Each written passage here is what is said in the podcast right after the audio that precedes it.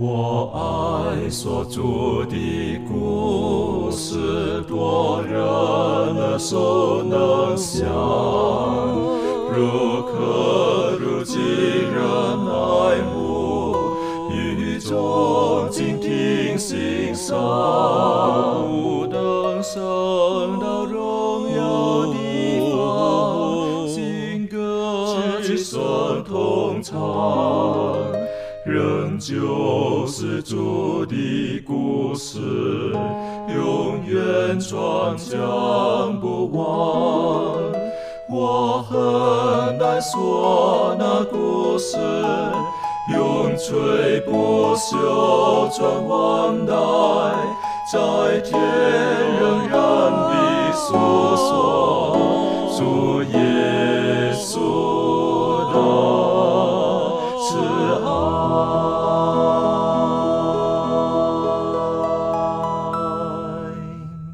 平安，欢迎来到安息日学，跟我们一起领受来自天上的福气。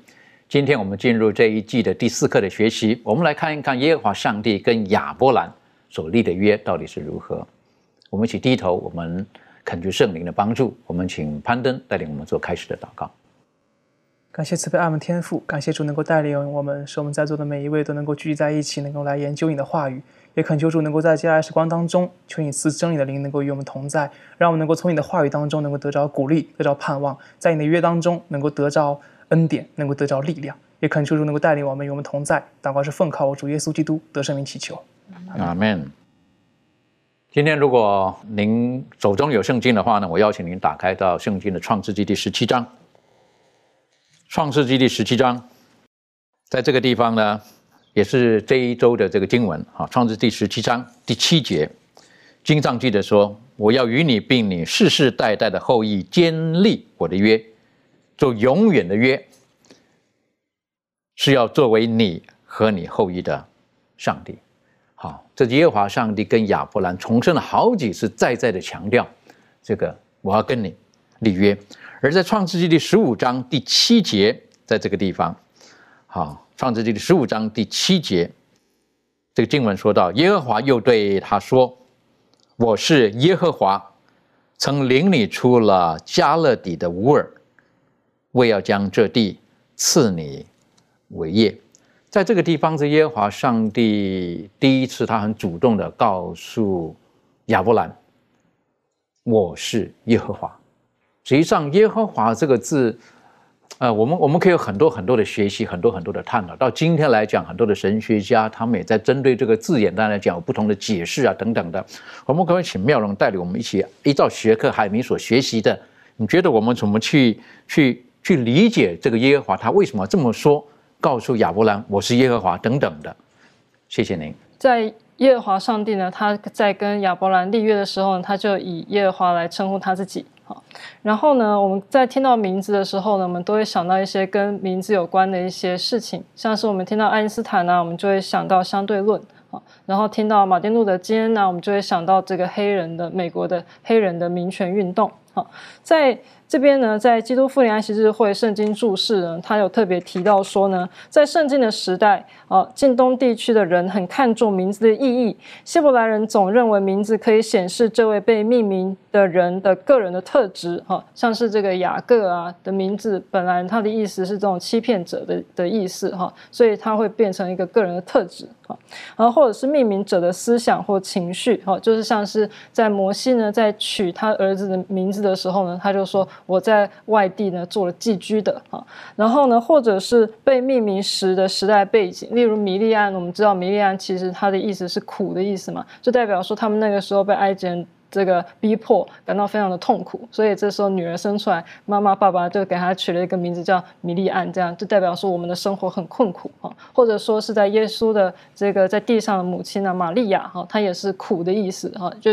也是同样的概念。就那时候呢，以色列人呢被罗马人呢所逼迫啊，所统治，然后他们感到困苦，所以他们就把那个时代背景呢，就把这样的一个状况呢，就命名在他们的孩子身上。所以我们可以从呃在圣经中的人名呢，我们可以看见那个时代的背景啊，或是这个命名这个人这个孩子那时候的父母亲呢，他们的想法啊，或者说呢，这个人的个人的特质啊。那当然呢，上帝的名字也不意外，也不也不是一个例外哈。像是在这个上帝的的名字呢，其实它真正的念法，在今天它是已经是失传的哈。然后呢，呃，在希伯来文里面呢，如果说是用英文去对照希伯来文的字母的话呢，其实上帝的名字的拼音是 Y H W H 好。那我们现在翻译成耶和华的原因，是因为在呃。在希伯来人呢，他们在把母音放到他们的这个子音上面的时候呢，他们是把这个希伯来文的主啊，叫做阿多奈的这个母音呢，直接放在呃刚刚讲到的 Y H W H 的这个字母上面。啊，所以呢，现在的发音就变成是耶和华，变成就是 Jehovah 耶和华这样子。那我们现在有时候呢，会看见呢，有一些基督徒呢，会称呼上帝的名字叫做是亚威啊，这是另外一个我们现在对于这个神之名啊的另外一个说法的一个另外一个叫法这样子。但是它其实呢，都是讲的呢，都是这一位啊耶和华上帝。好，那以这个呃有英文圣经的翻译版本呢，像是英王钦定本啊，一般。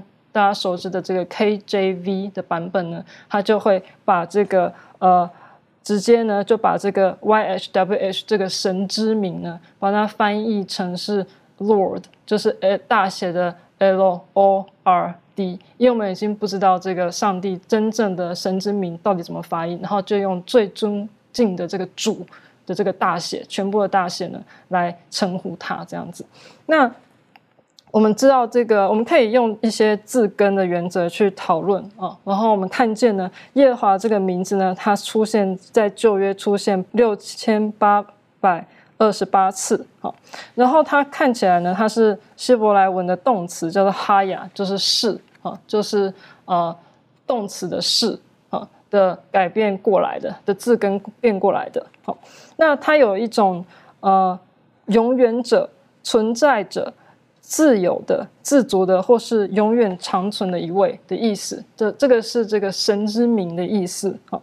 所以呢，其实呢，上帝的名字我们一看见，我们就会知道说，哦，他就是是，他就是一个自由的、自主、自足的、永远长存的一位神。好，所以它的属性就是。自由及信实，意思就是说呢，它本身就是所有一切的来源啊，它没有必要从任何其他的地方啊去获取它的能力啊，或者是它的权柄，或者是它的呃荣耀哦，都不需要，因为它就是它，它就是哈，这个就是它就是一个自由的、自主的这样的一个神哈，所以说它是呃一切的起源，不像是。呃，它自己本身就是一个起源啊，不像是其他的宗教啊，我们会用人类的幻想去变出一些神，让人呢自己去敬拜。然后呢，这些神的存在呢，完全呢都是靠人类的幻想所编织而成的啊。但是呢，这个这是虚假的神是这样的，但是呢，在圣经里面真实存在的这位神，他不是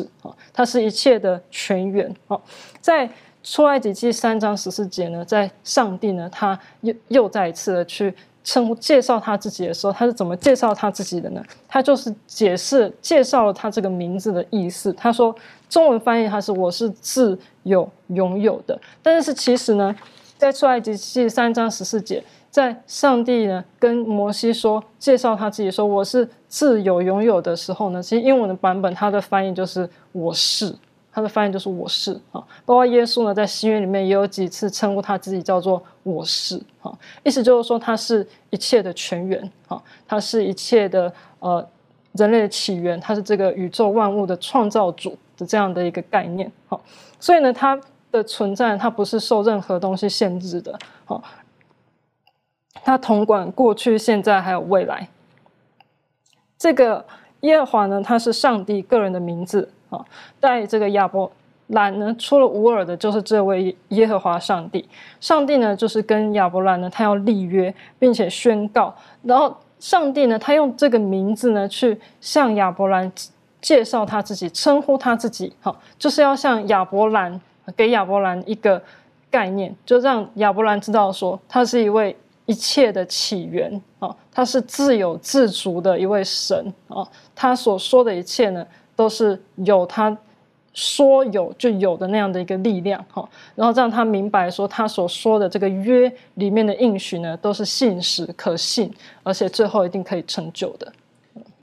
这个如果一个神能够被我们剖析，能够被我们完全的透彻，然后可以讲明白了，我认为也不是神了。好，我都可以，我都可以把你破开来，能够把你都都都可以分析你的，可以讲解你了。我认为，那我也不比你差，在我觉得是这样的哈。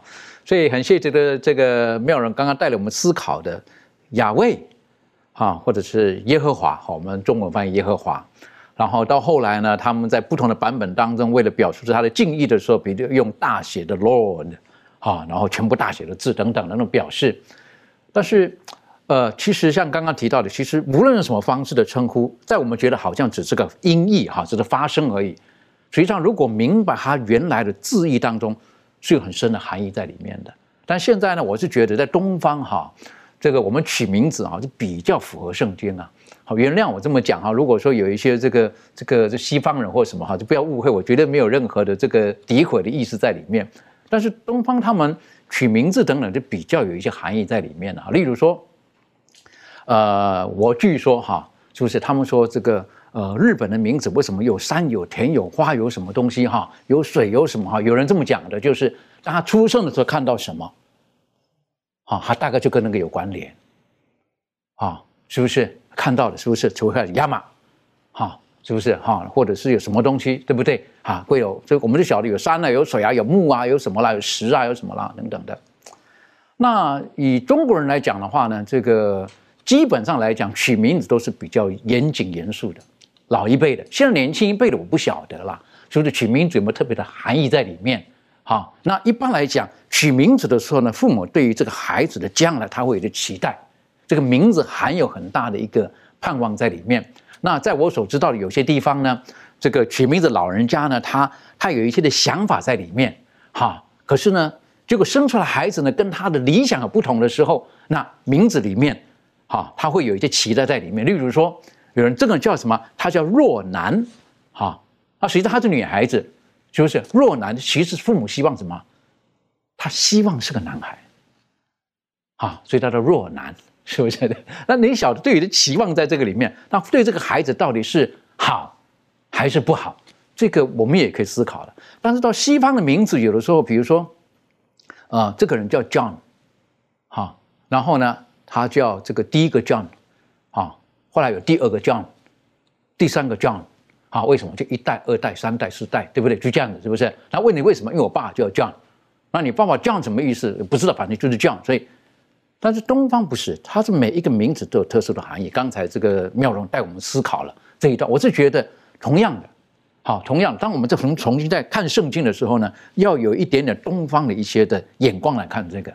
所以，当摩西他在问说你是谁，你这名字叫什么的时候，好，还记得在出埃及记，哈，在旷野的时候，那耶和华上帝就说，像刚妙人讲的，他说，我英文叫 I am who I am，是不是？简单来讲，直白的翻译就是我就是我，不需要名字，我就是我。可是更重要的是，一切的供应、一切的生命等等，都是从这个 I am 来的，很重要的就是从。所以，当耶和华上帝说 I am 的时候，哎呀，我一直觉得哈，在人有起点跟终点，但是在 M 永远是现在式，这个很不容易。在神，他永远是现在式，我是觉得对我们来讲是一个很大的提醒。一切的供应等等，你不用担心，在我永远是现在式。所以我就觉得这个是很大的盼望，很大的盼望。所以因此呢，当我们在看到耶和华上帝的名字的时候，还有他跟亚伯兰讲的说：“我是耶和华。”实际上就说，记住哈，亚伯兰就是我，我说什么什么就算什么。他的名字是大有能力的，他的名字是大有含义在里面的。而今天呢，我们如果对这个名字的认识不够的时候，可能我们就会对他有所曲解的认识。所以因此他提醒了，透过摩西提醒，不可妄称耶和华的名，因为这名字它是有很深的含义在里面的。当你妄称的时候，你就不知道我到底在你生命当中能做出什么样子的事情。那今天我想请问一下周瑜哈，如果说，呃，当你听见耶和华的名哈，你个人的感受，这个当然已经经过翻译了了哈。我们还讲你个人有什么样子感觉？他是温柔的，还是觉得是个有距离的等等？你个人可以做一些分享吗？好的。也说，当我们听到耶和华这个名字的时候，虽然是呃翻译上啊好像呃已经现在就定成这样的名字了，但是对我们每一个人的认识的时候，我发现我们在信仰的生活当中，就是不断的对上帝的认识呃加深而与他建立关系的。但是我们人类的记忆的方式，并不是大部分并不是以文字型的记忆的。记忆最深刻的是以图片形式的，所以说，当我们提到上帝的时候，提到耶和华这个字的时候，那么我我我能想起来的都是在圣经当中的一部分一部分的片段，一个个的故事，上帝对以色列人的拯救，上帝在挪挪亚洪水的时候给他们预备方舟的拯救。当我们看到这一幕幕画面的时候，我们就发现上帝有他的慈爱，有他的恩典，也有也有审判。也有刑法，有时候上帝是很全面的。当我们对上帝的认识没办法是以片面来决定上帝到底是怎么样的，所以说整本圣经当中，借着各个时代，以及借着每一个忠心的人和不忠心的人与上帝接触的时候，那么上帝对他们的旨意和呃反应是不一样的时候，我们对上帝了解会更全面。所以说，当我们提到耶稣的名字的时候，我们自然而然会想象到耶稣被钉在十字架上，他为我们所流失的血、鲜血和牺牲来拯救我们，让我们可以重新返回天家。所以说，借着我们去默想圣经，对我们的上帝以及耶稣有一个更深的认识。的确哈，如果我们呃对于这个名字背后所做的一切的事情，我们对他就会有更正确的认识。当然，如果对这个名字的背后的认识不正确的时候，可能我们就对他就会有一些错误的认知。啊，在创世纪第十七章啊第一节这个地方，耶和华上帝很多时候，他很多次他对跟亚伯兰说话，可是在这个地方的时候呢，他特别把把他的某一个属性特别凸显出来的。我们一起来看看。呃，这个创世纪第十七章，好不好？我们请这个庭炫帮我们读第一节到第六节，然后做出一些这一段你读的这个经文的呃有关的这个分享。好，谢谢你。那我们一起来看创世纪的第十七章一到六节。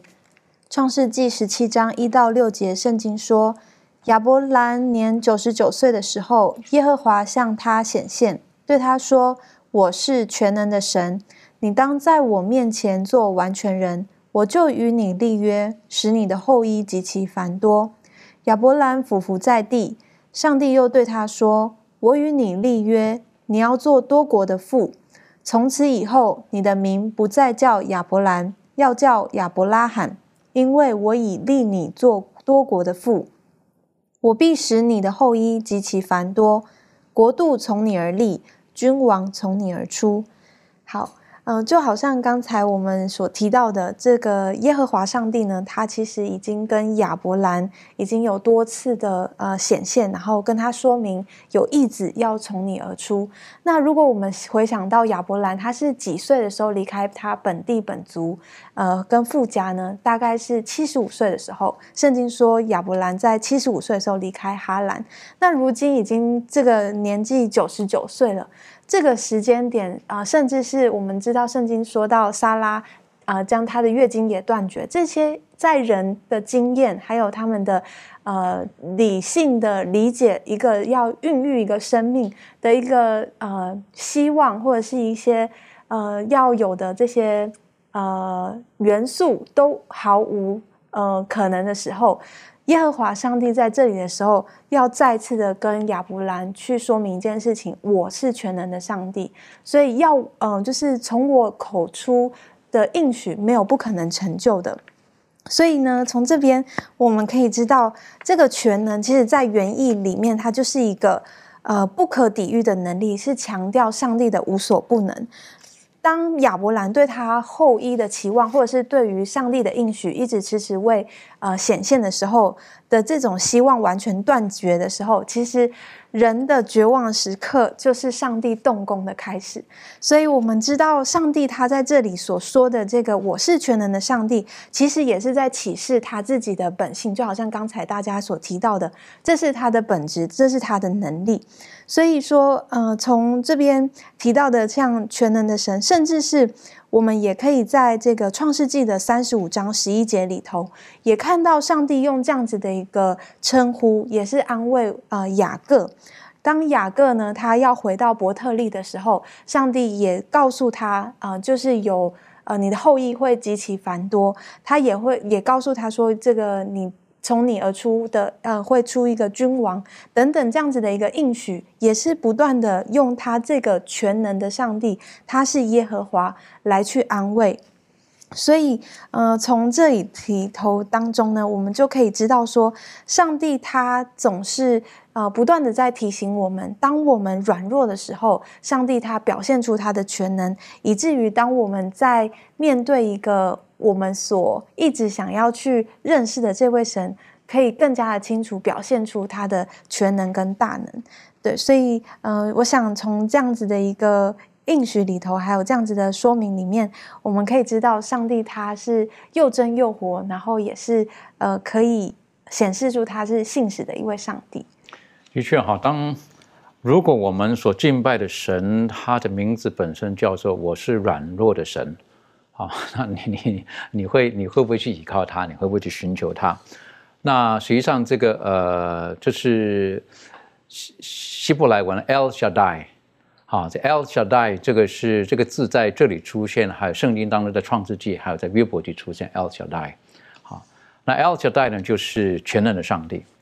那当然在这个地方呢，刚才庭娟带我们复习了一下哈，可是庭娟在分享的时候呢，我立刻在脑海里面呢就想到有一次。在我聚会的地方有一个老妈妈，她正好九十岁。好，那那次正好讲到亚伯拉罕的事情的时候，我就看着这个老妈妈讲，是不是？我说老妈妈，我跟你讲，明年的这个时候你会生一个孩子。嗨呀，那个老人家九十岁那个脸笑的一样，对不对？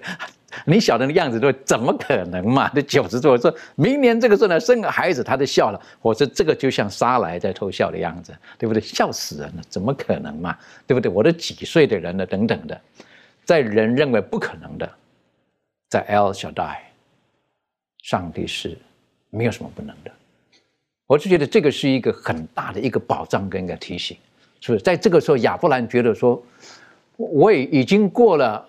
已经过了二十五年了，你跟我讲我会成为大国，我会有很多后裔，很多什么东西，是不是？我好不容易用我的智慧弄了一个这个以实玛利出来，你又说不是这个，好，那那到底是哪一个？对，你懂我的意思？在这个时候，他几乎放弃了。可是 El Shaddai 出现，我是全能的上帝。El Shaddai 有很多的含义在里面，在这个地方呢，是再一次的给亚伯兰一个很大的鼓励。我有什么不可以的？我可以创造，我也可以毁坏。在我没有难成的事情，所以在这个时候特别提醒他，再一次的你会成为大国，你会如何如何的等等的。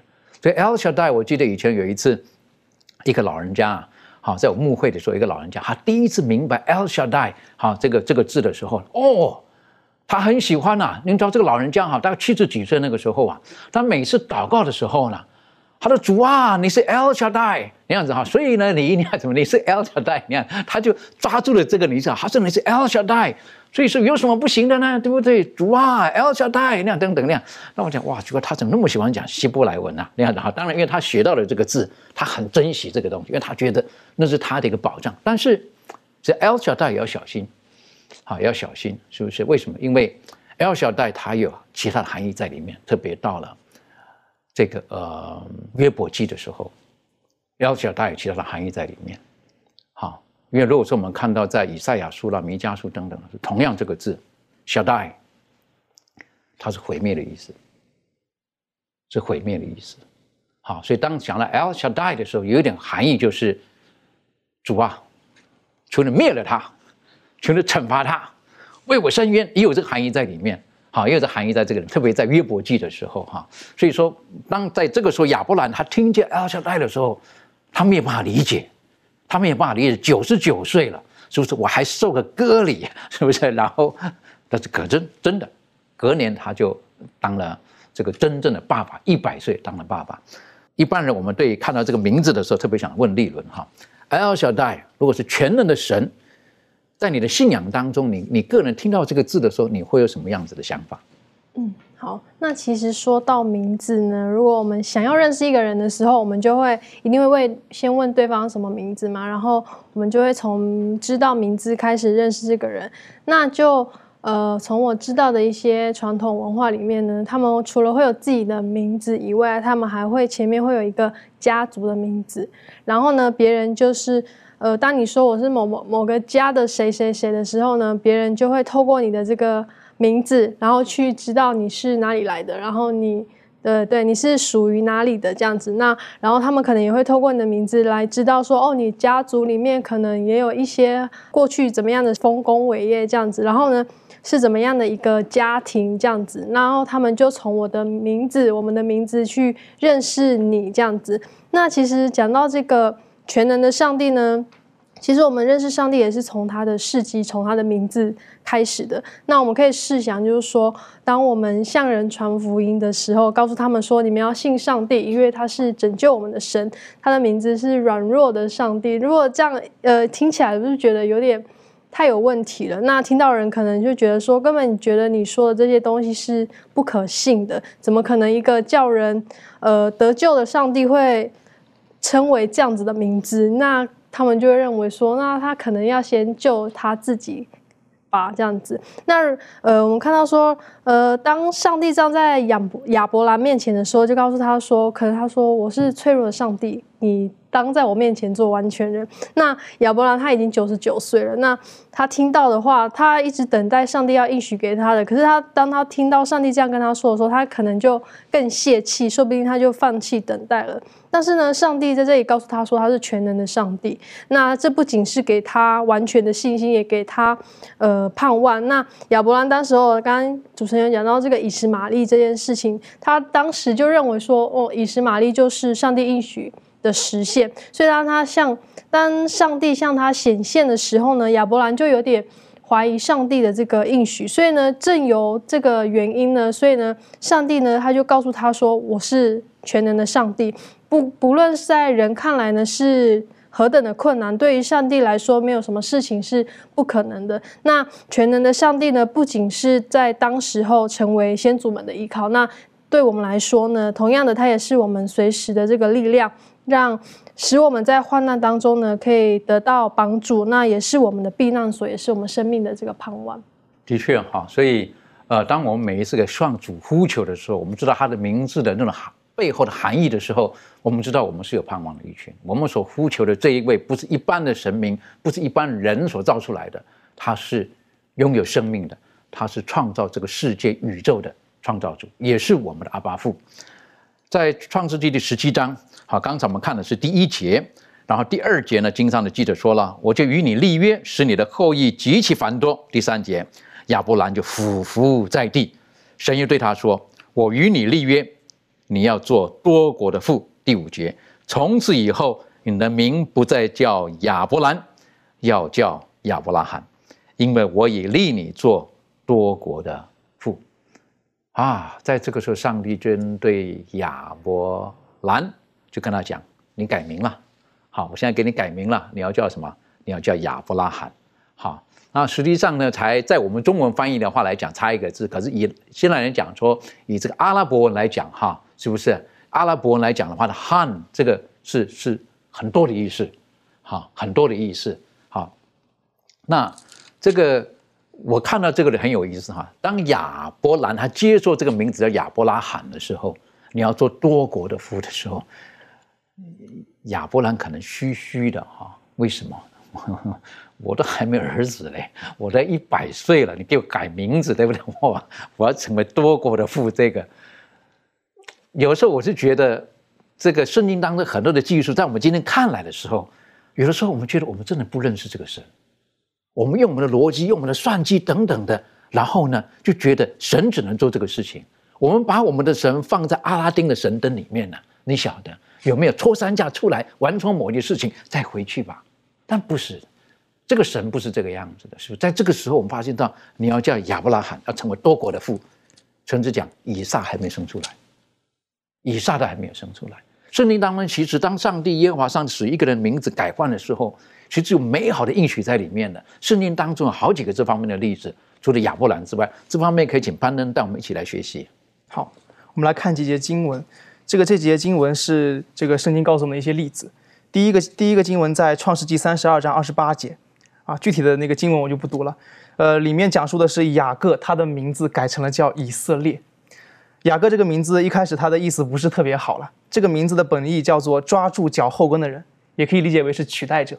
啊，但是呢，他被改成以色列之后，因为这个故事的背景我们都知道，是雅各在山谷当中跟那个上帝较力，较力之后呢，上帝赐给他一个新的名字叫以色列。以色列的意思叫上帝胜过，意思就是说啊，这一刻你呢可能是成为成为一个合我心意的人了。所以这一刻开始，雅各的生命发生了一个天翻覆地的改变，因为上帝对他有了一个新的一个要求与标准。所以看创世纪还有一个例子，在创世纪四十一章的第四十五节，里面讲到约瑟。约瑟的原意叫做耶和华以增添，意思就是当那个呃雅各喜提他的儿子约瑟的时候呢，他很开心，因为这个约瑟是他的爱妻拉结所生的，所以他很开心，所以给约瑟起了这样一个好名字，叫耶和华以增添。但是呢。在这个创世纪四十一章四十五节里面，约瑟被改名。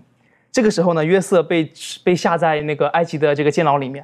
当他被取出来的时候呢，法老帮他改名，改名叫做名字很长，叫做萨法纳推巴内亚。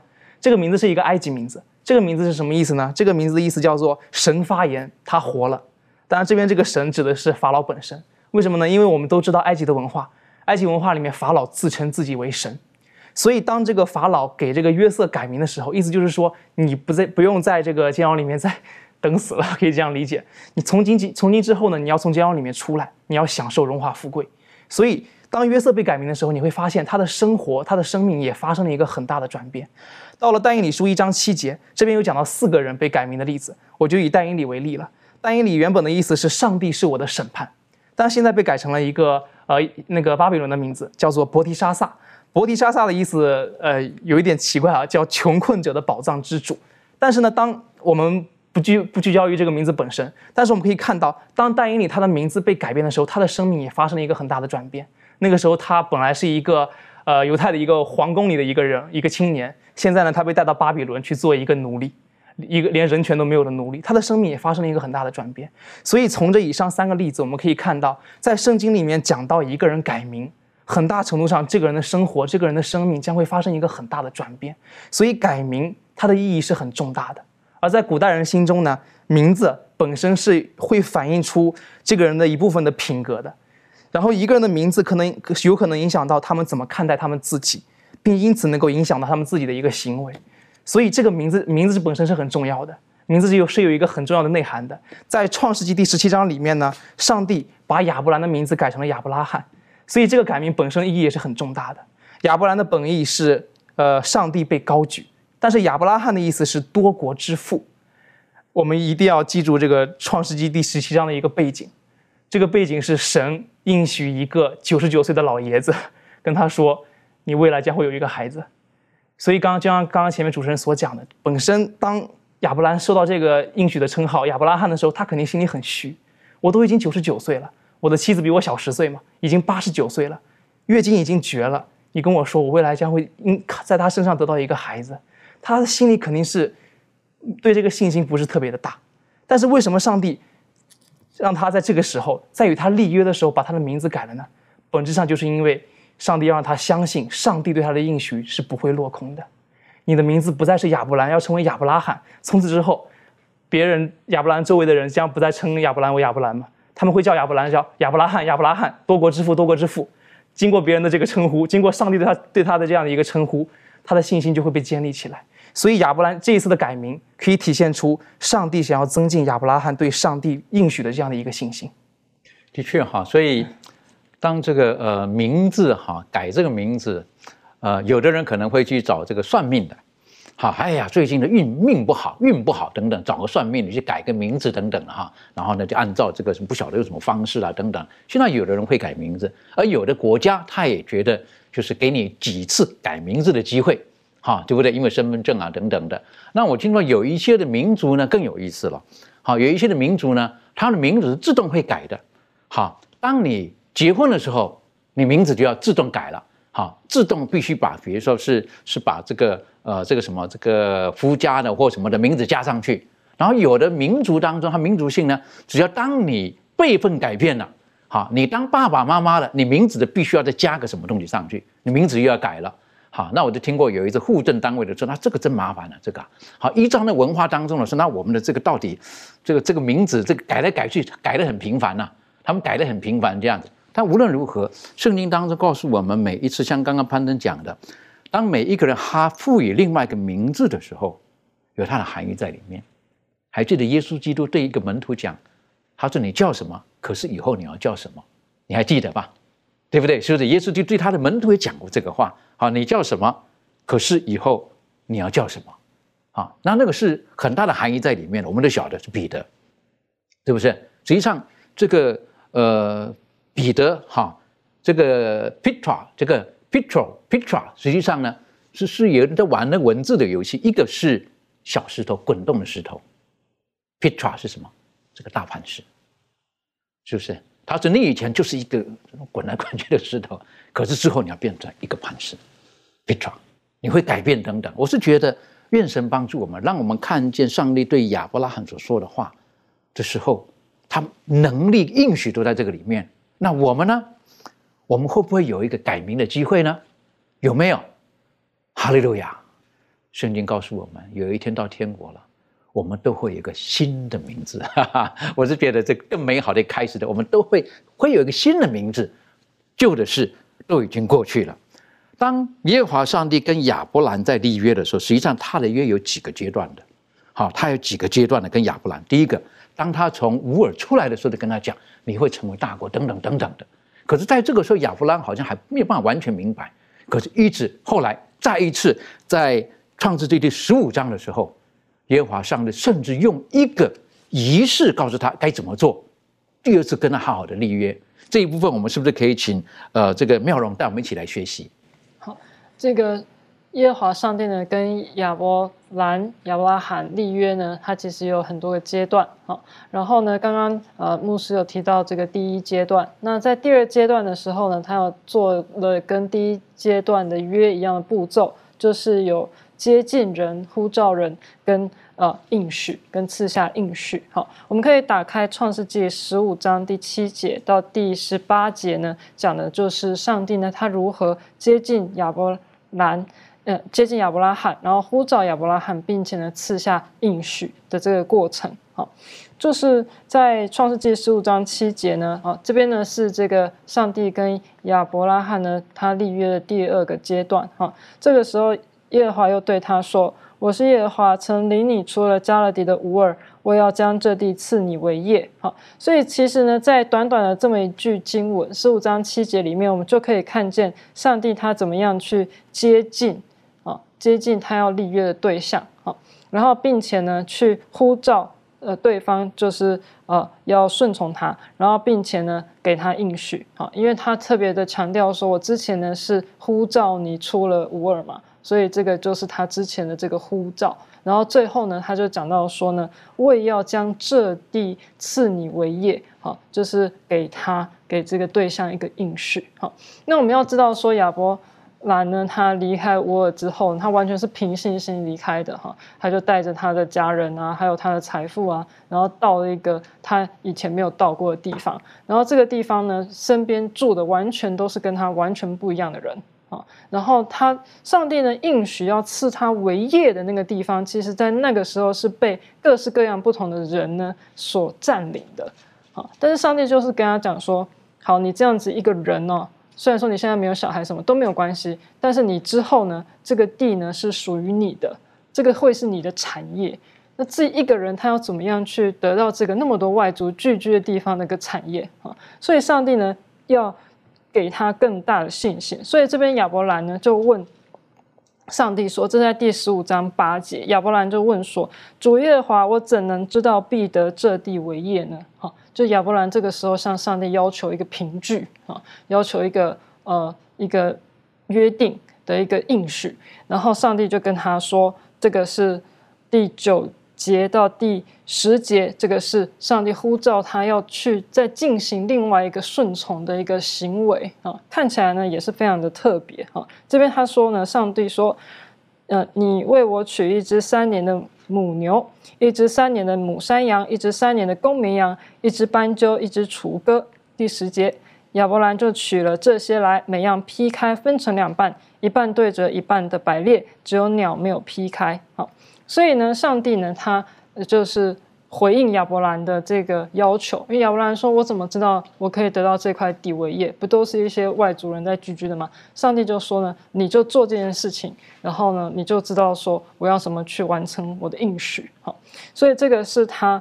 呃，上帝去命令他要顺从，然后亚伯兰也照着做，所以这个是呼召人顺从。好，然后后面的这个应许呢，我们可以看到第十四、十五、十六跟十八节。好，第十四节呢，上帝就说呢，并且，呃，这个上帝呢就说呢，嗯，好，我们回头讲一下好了，就是在在十节之后呢，然后呢就出现了一个状况，就是说那个整个地呢就黑。这个地就黑暗了，然后上帝呢就又临到亚伯拉亚伯兰这里，在跟他说话。这在第十二跟十三节，上帝呢又再次的接近亚伯拉亚伯兰，哈，要跟他立约，然后解释这一切的状况，哈，然后呢，并且呢，就是把这个把这个火啊、黑暗啊跟火呢，从这亚伯兰呢他劈开的牲畜，还有。对着摆放的这些鸟类中间经过，然后把这些牲畜呢给烧毁了。好，然后他的意思呢，其实呢，这个是因为在那个时候啊，在呃中东，他们那个时候呃国与国之间立约啊，或是一些人立约，他们会用这样的一个形式去做立约的一个仪式啊，就他们会把这个牲畜呢劈成两半，摆在两边，然后立约人呢就要从中间经过。他他其实的一个意思呢，就是说，如果呢没有去完成履行这个约的内容的话呢，就要像这些被劈开的牲畜一样。好，所以呢，这个其实，但是我们没有看见亚伯兰从这两块这些牲畜中间经过，而是我们看见这个上帝呢从中间经过，然后有这个火呢，还有这个黑暗哈，然后代表的是呢，上帝呢跟接受了这个亚伯拉亚伯兰呢他所奉献的这样的一些祭一些这个祭牲哦，然后的意思呢就是说呢，亚伯兰呢就如同之前呢的这个亚伯一样。好，如同之前的这个诺亚一样，他们都一样献祭，然后上帝接受他们的献祭。好，意思就是说呢，他们知道说自己的行为是永永远不可能去履行跟上帝之约中间必须要完成的义务。哈，然后必须要靠着上帝本身啊所要求他们的这个做的一些。仪式才能够完成，所以说他们知道说我们自己没有办法完成这个义务，然后必须由由其他的东西来代替我们。而我们现在所杀的这些动物呢，其实就是代表着未来的这个救主。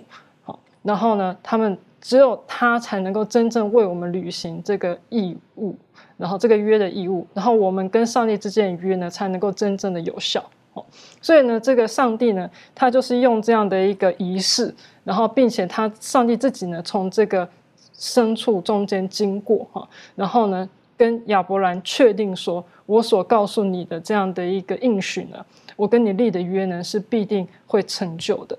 嗯，因为呢，不是你呢自己要去完不成这个义务，因为你的话，你完全不可能完成嘛。但是如果是上帝的话，就可以完成。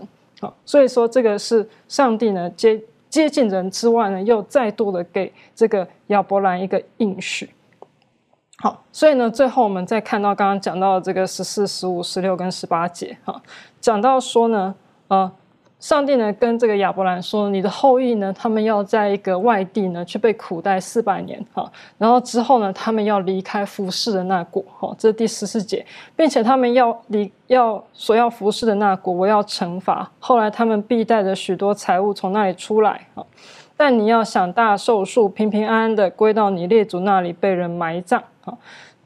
到了第四代，他们必回到此地，因为亚摩利人的罪孽还没有满盈。”第十八节说：“当那日，耶和华与亚伯兰立约，说：我已赐给你的后裔，从埃及河直到伯拉大河之地。”所以这个上帝呢，他就跟亚伯兰讲说：“好，你的后裔呢，要在一个其他的，不是这块地，是其他另外一个地方，要被奴役四百年。好，然后之后到第四代了之后呢，他们才要回到我现在应许要给你的这块地啊为业。哈。”作为他们的产业，但是因为你现在年纪已经老迈，所以到时候你已经安睡，你已经是呃岁数得以到很高寿，然后之后呢可以好死了。简单来讲，就是上帝跟他跟他讲哈，就是你可以得到一个好的岁数，然后我现在应许你的呢，就是你未来的子子孙孙呢会回到这块地，然后得到这块地作为他们的产业。即使你现在看见这块地都是一些呃一些其他的居民哈，但是到那时候呢。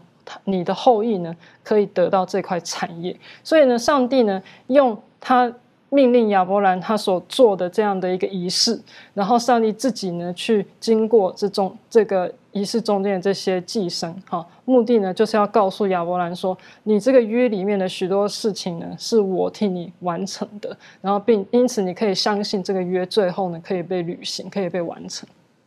的确哈，等于说这个他跟亚伯兰几次的对话当中，第一次是他七十几岁的时候，第二次算是第二次在重申同样的事情，不同的角度，而且告诉他，甚至把他的看见的更宽大一点，就是你的后代会如何，然后这块地你现在在的这块地，他看的都是别人的，可能有一天你会回来，那个时候你已经不在了，但我告诉你，是不是？然后他就耶和华从那个你刚刚说到的这个劈开的这个所谓的寄生当中经过。我亲自经过这个地方，我会履行这个。你你没有信心走过去，可是我走过去，我约拿了这一切，你相信我，这是非常棒的。然后呢，进入到约的第三个阶段的时候，就是呃，再一次跟他讲，然后呢，他们就要受的割礼了。所以这方面是不是可以请这个呃周宇带我们学习？好的，呃，在创世纪十七章一到十四节这里面记载了上帝与亚伯拉罕的立约的第三个阶段。也说在这里面，我们可以仔细的看到，上帝与呃亚伯拉罕的对话当中呢，呃，他就分了大概三个部分。第一个呢，他就说，呃，我是一个全能的上帝，我要跟你立约，然后你的你将来你的后裔要变多。第二个呢，就是上帝要给亚伯兰的名字改名字，叫呃亚伯拉罕。第三个呢，就是要呃定那个呃要受割礼。借着歌里的仪式来在肉体上就做一个表号，他们要归于上帝。所以说，在这里面我们可以看到了。上帝呢，他是一个施恩的一个主权者，那么亚伯拉罕呢是一个蒙恩的一个受惠者。所以说，在这里面我们可以看到，上帝他是有这个呃主权的，他可以将福气给亚伯拉，给这个亚伯拉罕，将要给他答应他给他后裔啊，将来给他的土地啊，并且要给他祝福啊，这些都让我们可以看到。上帝他是有一个呃很有权利的，有能力给呃给这样的。如果说上帝他没有能力给这样的话，他他是没有办法呃给予这样的一个福气的。所以说，嗯。上帝给他的应许呢，告诉他呢，是我给你的能力，我让你是这样做的，不是你自己的方法，不是第十六章发生的事情，呃，借着自己的方法有的后裔，是我给你的是从你而出的这个后裔。所以说，救赎的历史呢，不是用人的方法成就的，乃是要用上帝的方法成就的。所以说，在这里面我们就可以看到，上帝他真的是全能的上帝，是呃，在他里面是不没有不能成就的。另外一个，呃，第二个点呢，就是说更改名字。古代世界那个相信名字和全能是有关系的。比如说，亚当给这个呃动物起名字。说明这个亚当是所有动物的一个管理者，他是有权利管理他们的。所以说，上帝给呃给这个亚伯拉罕改名字呢，也代表着上帝他有权利来去祝福他，改变他的生活，改变他的一切，并且让他成为一个呃得蒙福气的一个人。所以说，这里面就呃借着这个名字呢，也重新的立约的应许，并指定了呃他他的百姓将来。借着这个名字说是呃一大群人，就是多国之父，也说将来你的后裔呢都变成上帝所拣选的后，呃，所拣选的仆人。所以说，最后呢，亚伯拉罕呢也呃和上帝的立约呢当中间呢也要借着割礼，也说，嗯，但是这个割礼呢，并不代表着割礼就代表了耶呃亚伯拉罕有信心了，因信称义了。也说，在这个呃罗马书这里面说到说，他说，呃亚伯拉罕的割礼呢是未受割礼的时候是因信称义的一个印证。也说，在没受割礼之前，这割礼是证明他以前已经有因信称义了。也说，他对上帝的信心已经是达到了一个的一定的高度了。所以说，现今的基督徒呢，不要呃，也不用呃，像那个他的后代一样，借着身体上的记号作为印证，悔改认罪呢，是领受圣呃领受圣灵呢作为这个印记。所以说，通过这个亚伯拉罕的与上与上帝的这个立约，让我们可以看到。上帝要祝福他，借着他也要祝福更多的人，的确是非常重要的哈。回头来讲，我们来看看这个新约好了。我想请问一下这个庭轩哈，在创在这个呃启示录第十四章讲的第一位天使的信息哈，特别提到创敬拜了创造天地海的这一位神，好，也是跟亚伯拉罕立约的神。这方面你有什么可以连接分享的？嗯，好，那我们可以看一下启示录十四章的六到七节，圣经说。我又看见另有一位天使飞在空中，有永远的福音要传给住在地上的人，就是各国、各族、各方、各民。他大声说：“应当敬畏上帝，将荣耀归给他，因他施行审判的时候已经到了。应当敬拜那创造天地海和众水泉源的。”在这边呢，我们一样再一次的看见，这个又是上帝他主动。呃，要把这样子的一个信息能够要传遍给所有的人。那这边呃，之前我们开呃提到上帝与亚伯拉罕立约的这样子的一个多国的父。这样子的一个信息呢，其实也不只是当初的这个犹太人，或者是外邦人，甚至是呃，说到我们今日的话，就是这世界上所有的人。所以他这里就提到说，就是各国各族各方各民，而这个永远的福音是要传遍全世界。那在里头呢，他这里面也提到上帝的全能，这里说到要敬拜那创造。天地海和众水泉源的，所以从这里面我们也看见到上帝的能力。上帝他是既能够创造，也能够救赎的神。而他在这样子的一个呃里头，这样子的信息，如果对照刚才我们大家所呃提到的。呃，上帝跟亚伯拉罕立约的这样子的相关信息，我想这里面再次的提醒我们，我们是要敬拜的是哪一位神？那呃，最后呃，我想到这个上帝他呃对这个亚伯拉罕行割礼的这样子的一个记号呢，呃，让我看到呃，我们知道敬拜创造天地海和众水泉源。若回到十诫里头，我们看见上帝设立了这个安息日。安息日的最重要，呃，在一开始的时候也是纪念神是那一位创造主，所以在这边我们也知道神他是呃哪一位我们所敬拜的呢？他要我们透过这个安息日的这样子的一个学习，让我们知道我们所敬拜的神是呃哪一位。所以我是透过了就是这样子的一个交叉比对里头看见。呃，神他对我们的这样子的一个应许，以及他呃这样子的带领亚伯拉罕是有什么样的相关？这样的确等于说再一次的复习，上帝他是创造主，他是供应者，他是救赎的。还有一个很重要的，他也是 El Shaddai，他也会审判的。好，因为他全能，他也可以毁坏，他也可以审判。我觉得是非常美好的。最后一点时间，我想请问一下攀登哈，在这创世纪十八章第十九节这个地方特别提到了，提醒亚伯兰还有他的后裔，实际上。当我这些的供应当中，其实你的义务跟顺服也很重要的。你可以带我们一起分享。好，我们先来看一下这些经文，《创世纪》十八章十九节，圣经说：“我眷顾他，为要叫他吩咐他的众子和他的眷属遵守我的道，秉公行义，使我所应许亚伯拉罕的话都成就了。”所以在《创世纪》十八章十九节里面特别强调这样的这样的五个字：“遵守我的道。”这个就是我们在圣语里的义务。当然，很多人就讲了，就说为什么我们我们在约里还有义务呢？上帝的恩典明明不需要我们做什么，他是白白给我们的，我们为什么还要去有这个义务呢？首先，在学科这边就有一句话讲的特别好，他说我们不能享有或维持着圣约的福分，却不履行行约的义务。所以，行约本身是包含在圣约里面的。那个义务本身是包含在圣约里面的。约本质上是我们跟上帝的关系，而关系是需要相互回应的。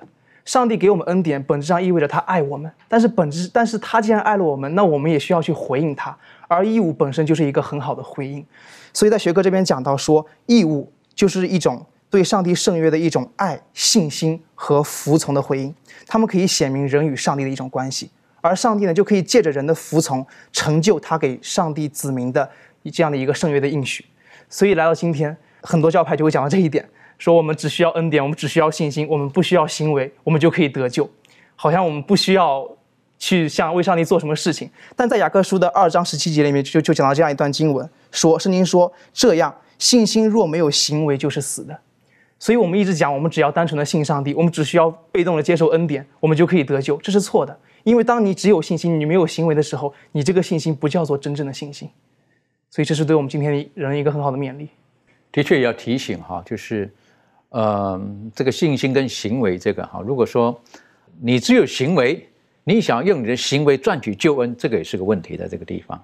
好，那有信心，你没有配合上你的行为，可能也是很空洞的一个信心，好，也是很空洞的一个信心。所以这个是是相辅相成的。OK，最后我请这个呃周宇为我们今天哈学习亚伯拉罕的这个约啊当中，我们可以给我们做一个小小的一个总结。好的。也说，我们通过上帝与亚伯拉罕立约，我们可以看到，最开始的亚伯拉罕的信心还是没有那样大的。如果要是真的是有那样大，他也不会产生呃，接着以斯玛利呃代替呃完成上帝的这个应许。但是上帝告诉他，这些都不是。我我与你立的约呢，是从你你的你要生一个孩子，最后告诉他你要生一个孩子叫以撒。所以说，我们可以看出来，上帝与这个亚伯拉罕立约，然后不断不断的引领，使亚伯拉罕的信心不断的增长，最后达到一个高峰。最后，即使将他的儿子献上的时候，那一刻虽然不知道下一步如何，如何跟儿子解释的时候，那么。他还是相信上帝，所以说上帝所需要的就是完全的相信和顺服，上帝必会预备，也借此让我们可以看到，当我们与上帝立约的时候，上帝必与我们同在，将所应许的赐给我们。的确哈，在完全的顺服当中，跟完全的相信当中，是一种紧密关系的一个建立。愿神帮助我们，让我们在奔走天路当中，我们可以握住神的应许。我们可以借着他应许当中美好的福分跟能力的供应，我们可以活出耶稣基督要我们活出的样式。如此，我们跟他的关系可以更加的紧密，直到主耶稣基督再来的那一天。我们一起低头做祷告。谢谢主，今天让我们有这段时间，我们一起的学习。我们看见了你当初是如何的在在的跟你所拣选的亚伯兰啊多次的立约，提醒他。然后我们也从中我们会看见主，你是信实的主，你是主动的主，你是人类在犯罪的时候，你主动到伊甸园当中说你在哪里的主。谢谢主，因为今天我们再一次的复习当中，我们晓得我们是有盼望的一群。纵使有的时候我们看我们的生活可能是十分的疲惫，十分的不堪，也许从众人的眼光看来，我们是毫无希望的，正如亚伯兰他已经到九十九岁一样，但主。愿你帮助我们，让我们相信，我们所依靠的这一位是创造主，也是我们的救赎主，在他里面没有难成的事。主啊，帮助我们，让我们能够像亚伯兰一样，到最后的时候能够握住美好的应许，愿意走上摩利亚山，将把自己所有的一切完全的奉献上，帮助我们坚持，使我们能够坚持我们所有的，直到主耶稣基督再来的时候。祷告是奉靠耶稣基督的名求，阿门。